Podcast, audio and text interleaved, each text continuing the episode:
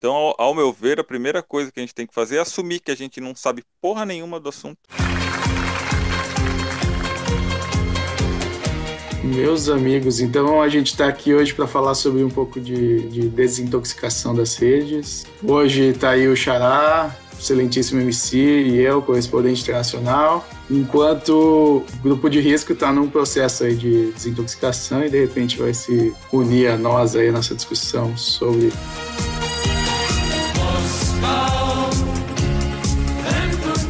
É, MC, o que você tem a dizer sobre engajamentos nas redes sociais, estratégias de engajamento, coisas que a gente deve fazer ou não deve fazer? O que a gente tem pensado muito nesses últimos tempos é sobre engajamento em redes sociais, principalmente no, no caso, né, o engajamento político, ainda mais porque a gente está agora num momento de eleições né, no Brasil, e isso é, é, muito interessante ver como partidos que estão há muitos anos né, no, no governo, estão muitos anos aqui né, fazendo essa luta, eles não se atualizaram para o mundo da internet, né, e nos últimos anos, quem tem aparecido muito e feito grandiosas vitórias vitórias aí são políticos da direita, principalmente desses mais ligados à extrema direita, né? Que, que estão ligados aí aos, ao, também aos grupos evangélicos e a esses radicais neoliberais aí malucos, né? Como a exemplo do MBL, e, enquanto isso, outros partidos de esquerda eles não conseguem se organizar nas redes digitais, né? não conseguem entender como elas funcionam né? e de como conseguir engajamento do, desses grupos. E a gente tem pensado muito nesse negócio também, né? de, de ter visto em outros podcasts, aí vocês vão citar melhor aí as nossas fontes aí dessa inquietação, né? mas é principalmente pensar que a gente acaba fazendo aquele famoso bater palma para maluco, né? Dar palco para maluco. Porque enquanto eles provocam a gente com absurdos, a gente acaba dando engajamento para eles, né? Quando o Bolsonaro posta uma besteira lá, que a gente chama também as cortinas de fumaça dele aí, né? Fala qualquer besteira e daí parece que ele fez sem querer, que ele fez porque ele é burro, que ele fez porque ele é incapaz de gerir as redes sociais, né? É, recentemente o que aconteceu foi que o filho dele, que é o Carlos Bolsonaro, que gere as redes sociais dele, postou um negócio dizendo eu sou vereador e tal, na conta do Bolsonaro a gente pensa, nossa, como eles são burros, né? Enquanto na verdade não, isso é uma estratégia deles de se conectar e de mostrar, né? Pro público deles, inventar uma história de tipo, ah, eu cometi um pequeno deslize e veja como a esquerda é radical e ela não tolera que a gente cometa um pequeno deslize. Eu nem fiz um crime, mas eles toleram os criminosos, sabe? Tipo, eles usam esses engajamentos, esses falsos erros deles para fazer com que a gente compartilhe as coisas deles, que atinja outras pessoas e que eles possam dar essas desculpas e fazer o mimimi que eles dizem tanto que odeiam, né? E a gente acaba fazendo o jogo deles a partir do, do momento que a gente, em vez de valorizar o nosso lado, né, a, a esquerda, os, os, grupos que estão pensando nos movimentos sociais, né, você vai no, no Instagram, no Twitter e, e, você vai ver que né, grandes lideranças do MTST, do MST, eles têm tipo 5 mil seguidores. E daí você vai num Twitter, arranjador de confusão aí, o cara tem tipo 20 milhões de seguidores, né? Pra ver como a nossa, a, o nosso foco em, na, na mudança nas, nas redes sociais não tá totalmente difuso, né?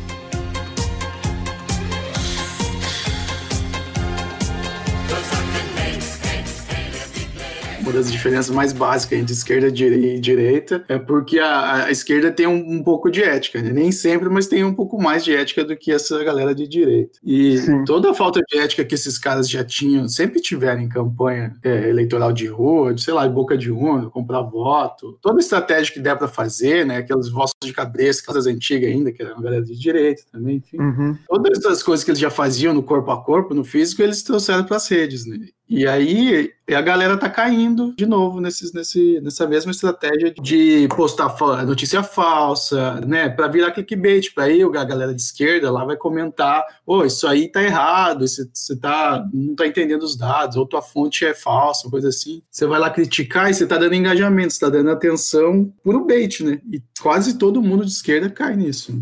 É, é interessante uma coisa você entender é, como que funciona os algoritmos, né, a rede social. Ninguém vai conseguir falar exatamente como funciona, porque nem o pessoal que criou os algoritmos está sabendo mais como que os algoritmos estão processando. Mas, no geralzão, a rede social funciona como disse aí o nosso correspondente, no engajamento. Você indo lá, clicando, dando um like, dando uma carinha feia, dando um qualquer coisinha que você clique ali, é engajamento. Abrindo um post assim, você não precisa nem curtir nada, mas você abriu o post ali no Twitter, na sua timeline, e você clica no post só para abrir ele, você já está dando números, está dando engajamento para esse post. Você no Facebook, na página de rolagem, você parar dois segundos numa determinada notícia ou num determinado alguém algum alguém compartilhou alguma coisa e você ficou ali uns dois segundos com ele na tua tela principal só na rolagem o algoritmo já está sabendo que você é sensível àquilo ali, e aí o que, que, ele vai fazendo? Ele vai vendo que pessoas são sensíveis. É o falem mal, falem bem ou falem mal, mas falem de mim. O algoritmo é isso aí. Quanto mais pessoas se engajarem, falarem mal, falarem bem, hashtag, curtir, descurtir, movimentar aquilo ali, ele vai ver assim, opa, as pessoas se prendem nesse assunto aqui. Ele nem quer saber qual é o assunto. As pessoas se prendem nisso daqui. Vou fazer com que ele apareça para outras pessoas. E aí que está a grande questão. Você, sendo uma pessoa de esquerda, está indo lá criticar, ok, aquela matéria, aquela notícia, fake news, aquilo lá não vai mudar a tua opinião, mas vai fazer com que apareça para outra pessoa e essa pessoa está em cima do muro ainda. E aí talvez ela vai pender pro lado de lá, pro lado dos caras, porque apareceu. Se ela não tivesse sequer aparecido para essa pessoa, ainda dava para tentar uma conversa outro dia, tal. Mas só que multiplica tudo isso daí por milhões. São milhões de notícias, é um bombardeio vai se criando na cabeça da pessoa que está, por exemplo, um jovem que está iniciando na vida política, ele vai ver, ele entra no YouTube, no Facebook, no Instagram, enfim, e ele só vai ver coisas bombardeando de um lado, tipo, informações de um lado. Para ele, aquilo ali vai ser altamente natural. Ele vai seguir aquele lado ali porque é o que aparece de informação. O contraditório nunca aparece para ele. E por que que não aparece o contraditório? Foi o que o MC acabou de falar. A gente não não curte, não compartilha, não comenta tanto os posts, os perfis de esquerda, quanto a energia que a gente gasta para ficar debatendo com robô, com matéria fake news, esse tipo de coisa. Que parece que o, o excelentíssimo grupo de risco aí teve alta do, da desintoxicação dele. Parece que está se unindo a nós aí. Como tá aí o grupo de risco? Tudo certo por aí? Pô, tô cheio de álcool gel aqui, cara. Tudo grudento. Mas tá. Eu fiquei quietinho aí porque vocês estão falando de coisa séria. Aí eu. Fiquei sabendo que o nosso grupo de risco também é um correspondente agora, só que não internacional. Ele foi pro. Foi pro Escrua. lá observar como é que tá as relações.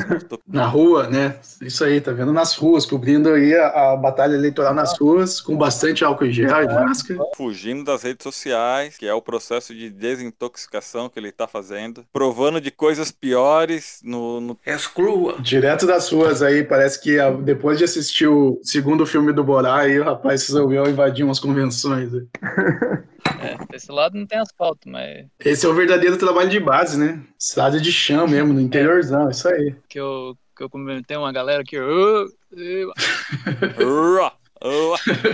Tá aquele rapaz aí da cidade, tá maluco ali falando sozinho no carro, ó. tá drogado, né? Da cidade. Tá drogado, né? Aquele pessoal que vem da cidade tá drogado. E ele tá num processo de desintoxicação, né? Não tá se drogando.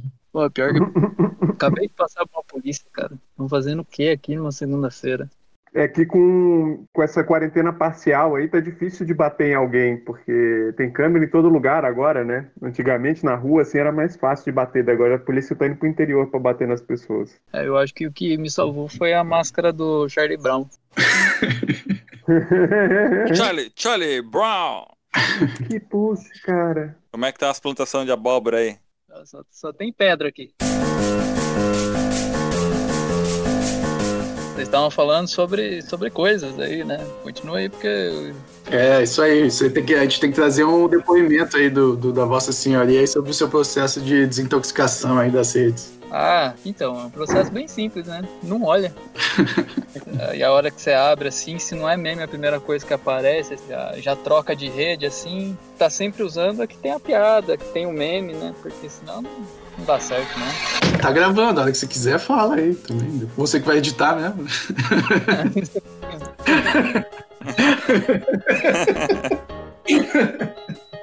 Não, então, eu, eu enfim, em algum lugar aí. Se, se, alguém tiver algo para prosseguir aí, eu, eu, eu, eu, acho que eu consigo falar mais se eu interromper. É, e aí, o querido Xará, que tipo de estratégia a gente deveria adotar, então, para tentar combater toda essa falácia de direita nas redes? Ah, eu acho que é um negócio que a gente ainda está aprendendo, né? A, a, gente da esquerda aqui foi o, os últimos a subir nesse bonde aí, então a gente vai apanhar bastante. Já, não já sobe no né? bonde. ah, que saudade de subir no bonde. Tá subindo o bonde, tem que estar tá com, com a carteirinha de vacinação em dia, parece. Tem que estar tá com passaporte agora também. Com relação às estratégias que a esquerda tem que tomar, ao meu ver, a principal questão é a gente ir atrás de quem estuda o assunto porque a direita, o modo com que eles estão se relacionando na, nas redes sociais é, é, é algo muito né? bem é profissional, é algo muito bem pensado. Eles dizem que são anti-ciência, porém o que eles estão fazendo é algo totalmente científico. Ali tem gente com, que entende de, de, tecnologia da informação, entende muito bem de antropologia, entende de sociologia, entende de estratégias de comunicação, tem gente ali da área de estatística, não é coisa pequena. É coisa muito bem elaborada, gente muito boa. Infelizmente, agindo para um negócio ruim, mas tecnicamente muito boa. A gente ficou para trás, a gente foi o último a subir no trem e a gente tem que aprender. Aprender com quem está estudando o assunto no nosso lado. E é para ontem, a gente já deveria estar tá sabendo, porque já temos uma eleição aqui há alguns dias e a próxima eleição já está chegando. E muito mais do que eleição é a questão da gente começar a se portar como um cidadão numa se a gente quer uma democracia um cidadão dentro de uma democracia que é sendo ativo todos os dias que, e é muito lutar contra essa falácia da direita né que é deixa com a gente que a gente cuida para vocês né que é, os políticos fazem e de que as coisas que a gente faz não são políticas. Todas as coisas que a gente faz são políticas. Desde a marca de café que a gente escolhe para tomar de manhã, a gente já fez uma escolha política, né? Que às vezes ou é fechar os olhos para trabalho escravo em empresas de café, que de vez em quando estoura aí, né, no Brasil, e a gente não a gente pode escolher tomar um café de uma companhia que comprovadamente não tem trabalho escravo até onde a gente sabe, né? Ou fechar os olhos e dizer, ah, acontece, eu não vou me preocupar com isso porque eu não gosto de política e tá apoiando o trabalho escravo, né, no café da manhã. Mas isso que eu estava falando antes, dessas diferenças fundamentais entre direita e esquerda, dessa coisa meio ética. Né? A esquerda, não, como tem um pouco de ética, eles não conseguiram ainda achar uma estratégia. Nenhuma das esquerdas conseguiu, é, de fato, achar uma estratégia para lidar com as redes sociais e com esse, é, utilizar as redes sociais como trabalho de base. Né? Tem que ser considerado que o mundo digital hoje também ajuda um pouco é, nesse sentido aí também. Eu diria que é o principal hoje em dia. Hoje em dia, é, provavelmente. N não, deve, não deveria ser, mas é. E aí a galera da direita, como não tem ética, os caras estão usando estratégia de chamar atenção para as mídias sociais, pelo menos desde o que a gente ficou mais evidente para todo mundo, com a eleição do, do, do, do Laranjão aqui nos Estados Unidos e com toda a coisa do Steve Bannon, da Cambridge Analytica, toda aquela história, né? E isso o se espalhou Brexit. aí pelo... É, do Brexit, foi espalhando pelo mundo, aí até a eleição do Javier no, no, no Brasil. E qual que é a moral dos caras? Os caras já tinham visto um pouco desde antes de não ficar dando engajamento para a galera de esquerda, porque você vai ver, geralmente quando eles se referem a alguém de esquerda, eles estão usando outros nomes, apelidos, geralmente pejorativos, né? Porque é uma banda de galera sacana também. Mas eles já tinham sacado isso, que se você cita lá arroba, se você bota um nome, uma hashtag com o nome do, de quem você está falando mal, ou compartilha uma notícia para falar mal, você está dando engajamento para esses caras. E, e, a esquerda ainda não, não, conseguiu fazer isso funcionar. Tem uma galera, pelo menos tipo no Twitter, que ao invés de compartilhar um link, ela tira um print da notícia ou tira um print do tweet, um print do post do Instagram, do Instagram, porque é algo muito, sei lá, relevante de, de construir, de comentar, e daí posta no Twitter esse print. O print não vai dar engajamento para a pessoa lá no perfil dela, lá no perfil do partido, da empresa. Então é uma outra estratégia também que dá para usar. É, em falar em empresa, a estratégia que a direita usa são as estratégias já consolidadas há muitos anos, tanto no marketing, o marketing offline, quanto no marketing agora o online. Então é um negócio que a direita realmente ela já está por dentro disso. Bom, a rede social ela é um produto vindo do capitalismo da direita, né? É, como ela se pôs hoje em dia na nossa vida. Então é óbvio que eles vão estar tá muito mais por dentro e vão ter acesso às pessoas que desenvolveram ela delas. Então eles vão saber muito mais usar do que a gente. Mas não é desculpa pra gente estar atrás. É, então, esses algoritmos, na real, eles são, tipo, é a coisa mais avançada que tem para definir o teu perfil de consumo, né? Sim, Porque ele tá vendo o que você tá consumindo nas redes e ele vai te trazer propaganda e notícias segundo o que você consome. É, Por isso que a gente é, tem que tomar cuidado onde a gente clica, onde, o que a gente abre, o que a gente não abre. Isso, exatamente. E a questão do palco para maluco, eu acho que é o principal, acho que a coisa mais relevante é do que às vezes é interessante às vezes abrir e ler realmente o, o site do, do maluco, a, a, você abrir e ler, ver como é que os caras estão pensando, isso é interessante. Não, não se foge disso. A questão é dar o palco para maluco, é você compartilhar isso e falar assim: olha como esses idiotas estão pensando. A partir do momento que você compartilhou isso, ele, o, algoritmo vai entender que todas as pessoas que são mais ou menos parecidas com você ou próximas a você, seja próxima de amizade, seja próxima de endereço, seja próxima vão de. se interessar.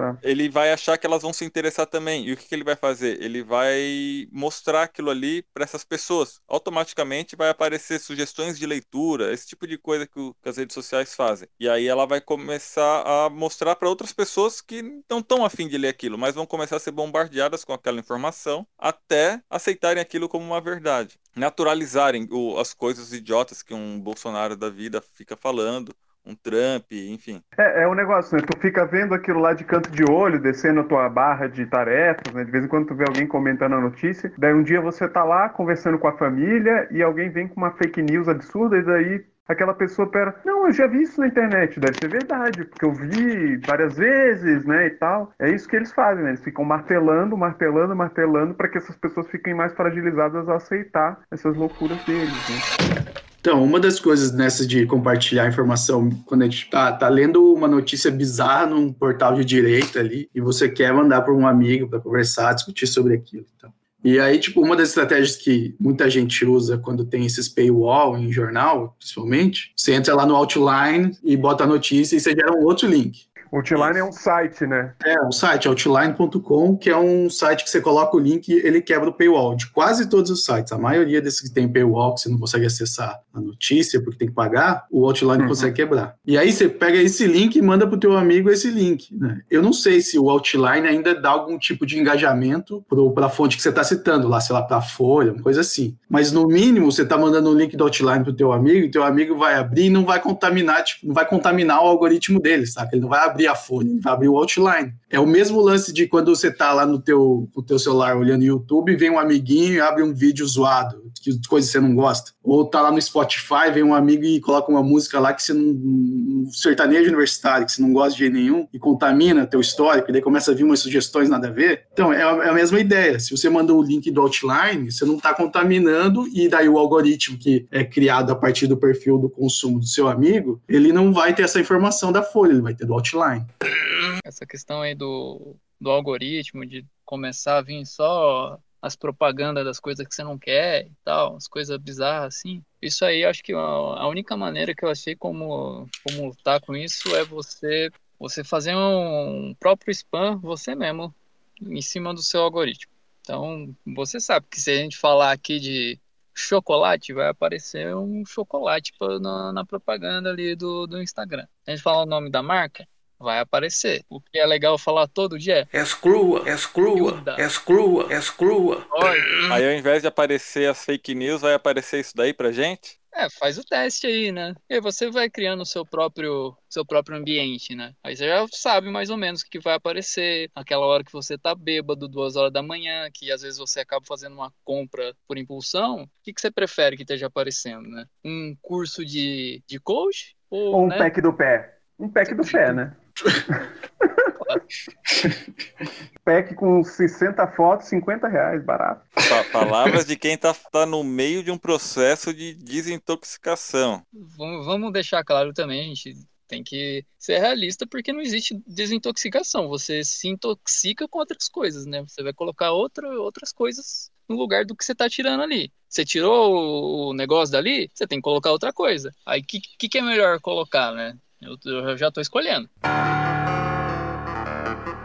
Então, excelentíssimo Xará, um dos problemas aí da esquerda nessa coisa das mídias sociais e tal, dessas redes, é desenvolveu uma estratégia de trabalho de base. O que você tem a dizer sobre esse tema? É, o trabalho de base antigamente era as pessoas saírem, né, e irem para as ruas e você ir em determinado bairro conversar, uh, você fazer um, um, estudo com pessoas e, e ir para a rua verificar esses estudos, era conversar com a família, conversar e participar do centro comunitário, uh, participar das reuniões de, sei lá, de um plano diretor que está tendo na cidade, enfim, era participar da vida da cidade. E hoje em dia a vida da cidade, boa parte dela está nas redes sociais. Então o trabalho de base é também estar presente nas redes sociais. E o que, que seria isso? Seria ocupar as redes sociais. Seria a gente começar a ter pessoas que pensam de forma progressista, ocupando, por exemplo, o YouTube, o Twitter, o Instagram, e não só com o perfilzinho nosso de ficar ali criticando todo dia alguma coisa. Não, é ter o perfil do cara que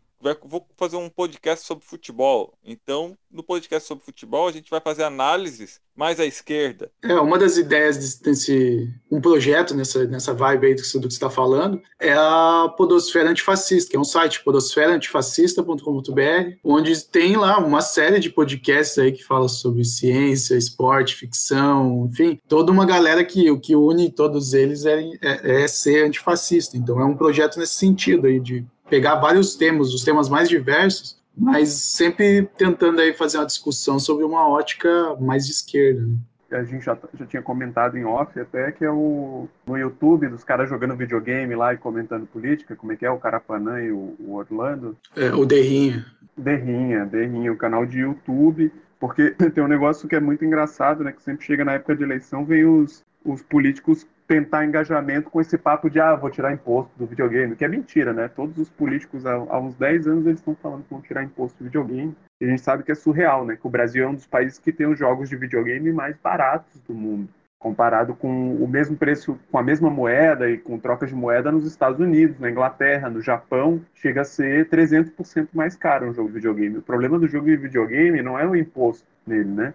O problema do, do, preço de jogo de videogame, por exemplo, é o nosso poder de compra, que é muito pouco, né? A gente ganha salários muito ruins e tal. E às vezes isso não é discutido no meio dos, dos gamers, e daí eles acabam achando, ah, eu não consegui jogar o jogo do ano por causa dos impostos, por causa desses políticos. Daí vem um político fala que vai baixar. Então eu acho que o, o público gamer é um público que está se despolitizando muito, né? Apesar de os jogos terem temáticas políticas e tudo, eu acho que é interessante, é um público interessante, né? Jovem, inteligente, para abordar esses assuntos e que não, não conheço muitos canais assim tão progressistas de videogame. Tem outros também, se não me engano, o, o, o Nautilus, ele, apesar de não ser o foco dele falar de política, ele tem uma, uma visão diferente de política, né? O Nautilus não é uma pessoa só, né? É um canal com, com outras pessoas que eles têm essa visão mais progressista e tal, né? Eu acho legal, assim, enfim.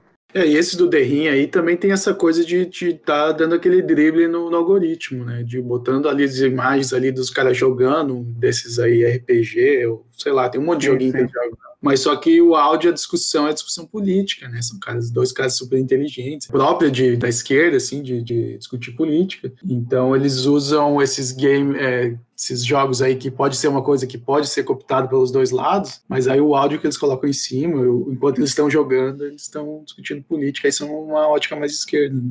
Por exemplo, tem o Fagulha, que é um o Fagulha Podcast, que é um, um podcast anarquista, eles não distribuem podcast deles no Spotify, porque os caras já não concordam com a política do Spotify, por exemplo. Então passa por isso, até essa escolha de onde você vai colocar é, para circular esse teu podcast é uma decisão política também.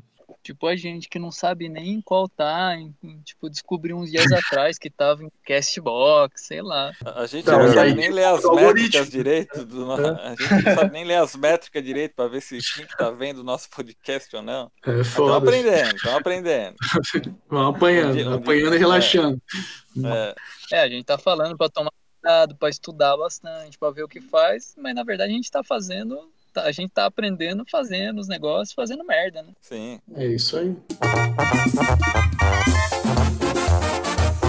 Outra estratégia que teve aí do, de trazer atenção aí para o mundo digital aí para a galera de esquerda foi essa coisa de jogar o impostor aí que o Bolos fez nessa candidatura aí para prefeito de São Paulo e teve a Alexandre o Cássio Cortez aqui que também jogou é, ela é, é equivalente a deputado federal por Nova York né é, no estado de Nova York pelo estado de Nova York enfim e eles fizeram esse esquema aí de jogar a partida do impostor aí, com convidados, enfim, e aí botar isso em transmissão ao vivo, no YouTube, no Instagram, no, várias suas redes, assim, e para trazer a atenção da galera que curte o jogo e tá assistindo o jogo, que é uma coisa que eles gostam, e estão escutando um papo de esquerda, estão escutando uma galera de esquerda discutindo coisas da vida. Ah, teve os, teve os rolês do, dos TikTokers também, dos K-Popper lá. Ah, é, isso aí foi bem legal, né? Teve um comício. É, já faz, já faz é, tempo. Um comício é... no Texas, eu acho. Eu não tô certeza se foi no Texas, mas foi o primeiro aí, eu acho, é, desde que as coisas tinham sido tudo fechado na pandemia e tal. Acho que foi o primeiro do, do Laranjão. E aí você tinha que cadastrar online e tal, para ter teu ingresso online para poder acessar lá, né? E a galera do TikTok aí, principalmente os K-popers lá do, é, da Coreia do Sul, os caras invadiram esse portal aí onde se. Se cadastrava para pegar o ingresso. Se cadastrava para participar, é, para poder participar. E pegaram e juntaram um monte de ingressos, que obviamente eles não vieram, não foi ninguém, por isso foi tipo, menos de 30% da capacidade, uma coisa assim. Enfim, foi uma é, vergonha. Só deixando claro que eles, eles não invadiram, eles não hackearam é, nada. Eles é, foram como é. se fosse, como usuários mesmo, entraram, é. fizeram a requisição lá dos, dos ingressos, é. fizeram um monte de uma vez, aí a galera, porra, vai, vai lotar essa porra, né? Aí soltaram mais ingressos, não sei o quê, e a hora que você vai ver não tem ninguém, não. É, eu falei invadiram, invadiram no sentido de ocupar o espaço, eles ocuparam aquele espaço que é de uma galera extremamente conservadora e reacionária e usaram a favor deles, né? limitar o público que ia poder estar tá lá, né? Porque eles estavam pegando vários ingressos. É, um, um, exemplo bom de coisa que dá para fazer sem dinheiro, né? Sim. Tudo bem que não, não é fácil você mobilizar tanta gente assim, mas. Enfim, a, a questão então é, é ocupar as redes sociais com o nosso discurso sem ficar dando palco para maluco, sem ficar discutindo com robô ou com um fanático maluco, e sim a gente compartilhando conteúdos que a gente mesmo cria, que o nosso amigo cria, que um conhecido nosso cria, ou que a gente achou e achou interessante e a gente vai compartilhar, vai debater aquele assunto. Então, focar nossas energias para coisas que estão do nosso lado e não ficar focando nossa energia insanamente as merdas que a direita está fazendo. Porque outra estratégia da direita é todo dia, toda hora, uma nova merda para que a gente fique ali se desgastando ali o tempo Sim. todo e não foque nossa atenção, não tenha momentos da gente refletir o nosso lado, ler coisas do nosso lado, compartilhar coisas progressistas, coisas boas, coisas que vão fazer a gente caminhar para frente, não para trás. E falando nisso, algumas recomendações, né? Já que a gente está falando nessa criar um, é, um termo que está se usando é o ecossistema e criar um ecossistema progressista, né? Não, é especificamente mais aí sobre esse tema de como ocupar as redes, de entender mais sobre o algoritmo, para quem quiser saber mais, se aprofundar, duas pessoas que estão discutindo bastante isso e pensando isso há algum tempo já. Uma é o, Orlando, anarcofina, é arroba dele no Twitter, e a Nina da Hora também. É arroba Nina D Hora, H-O-R-A, arroba dela no Twitter, que também são cientistas, assim, que eles entendem toda essa coisa de antropologia da ciência, computação, programação, um pouco de tudo, assim, eles sabem, né, nesse tema. E eles podem, eles têm falado sobre isso em diversas plataformas, em diversos podcasts, têm escrito coisas sobre isso, então vale a pena procurar pelos dois. Ah, é. o, eu vi com, com o Orlando e o Carapanã, eu vi numa live no YouTube do canal Transe também, eles falando, uma, falando sobre a teoria do Quinon e como teoria que de essa conspiração, teoria... né? Isso. E aí aborda um pouco a parte do, né, eles vão só dar uma, eles deram uma pincelada nessa questão das redes sociais, mas o mostra como que o discurso da, da direita ele vai se impregnando em várias em, em, vários assuntos do nosso cotidiano e vai sendo e as pessoas vão sendo atraídas para eles. Então também achei muito bom, então, do canal Transe no YouTube. E o Carapanã tá no Vira Casacas também, podcast, que é, não sei se é dele ou se ele que é um dos donos lá que gerencia a coisa, mas Vira Casacas também é com o Carapanã. É, um canal do YouTube bom também é o da Laura Sabino. Ela é uma estudante de história e ela trata os temas de uma maneira bem acessível. E uma coisa que eu acho que ela faz bem legal também é a interação com o público, assim, principalmente no Instagram, né, fazendo pergunta e tal, story. E eu acho que serve para seguir assim e para se espelhar também. Acho que é bem legal. Um podcast também que eu achei muito legal que eu comecei a ouvir semana passada chama Telefonema tem no, nos principais agregadores aí. É bem legal, ele trata mais ou menos do, do processo de vida de cada um desses. Então ele chama, tem um que ele chama o, o Orlando, conversa, ele pega várias pessoas da, da esquerda, assim, a maioria, e como que elas chegaram, né? Do, o caminho, a trajetória não, né? do, de vida. Do campo, do campo progressista. Progressista, do campo, do campo progressista, e traz para conversar um pouco sobre como é que foi a, a construção da vida dele, as temáticas de estudo, etc é bem bacana também. O, naquilo que a gente tinha falado de é, também leituras de esquerda, discussões mais de esquerda sobre temas variados, para quem gosta de futebol, como a gente gosta. Um podcast muito bom de se escutar é o Muito Mais Que Futebol, com o Maldo César, o, Luciano, o Lúcio de Castro e o Yamin. Yamin. É, é que como o ah. título ah, do podcast é muito mais que futebol mesmo. O, aliás, eu recomendo todos os podcasts do, do, da Central 3, que é o canal que é a produtora que faz, né, que produz o muito mais que futebol. O lado B do Rio. Produz o lado B do em parceria junto produz também o lado B do Rio, tem o podcast da Trivela, tem o do Trajano, todo, toda segunda noite, esqueci o nome do, do, do Trajano. Uh, tinha o. Parou de gravar, mas logo deve voltar o do Thunderbird, que é sobre, sobre assuntos gerais. Geralmente ele traz bandas, tal, mais do uhum. underground. Tem sobre futebol do, do Nordeste, tem sobre futebol da América do Sul, tem sobre videogame, uhum. tem sobre. Enfim, canal da Central 3 tem bastante coisa, é uma produtora de podcast bem bacana. E eu deixo aqui a recomendação para quem por, se por algum acaso alguém estiver ouvindo o podcast e por acaso ainda essa pessoa fazer podcasts e se identificar com as nossas pautas, dá um toquezinho para a gente que a gente também começa a formar o nosso próprio ecossistema com podcasts mais undergrounds, mais sem ouvidas por episódio. Aí a gente começa a fazer montar o nosso próprio ecossistema, se as pautas. E tem um também para quem quiser saber mais coisas sobre a discussões aí relacionadas aos povos indígenas no Brasil. Aí tem um podcast que é Copiou Parente, que traz aí notícias sempre relacionadas às populações indígenas, questões de terra, de trabalho, de saúde, enfim, de direitos. Estão sempre trazendo eh, notícias e discutindo com especialistas, e são curtos, assim, são 15 minutos, 20 minutos por aí. E para quem escuta aí, curte é, escutar umas coisas de fora, tipo aqui dos Estados Unidos, quem tem, né, consegue compreender bem aí o, o inglês, tem um podcast que eu estou escutando aí que é bem legal, que é o é, Revolutionary é, Left Radio.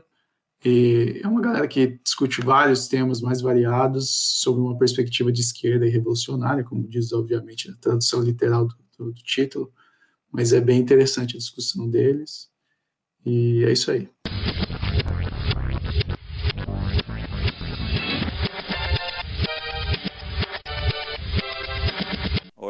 Entendi, ou eu não entendi a piada. Não. A gente tá sendo anacrônico, então? Não sei.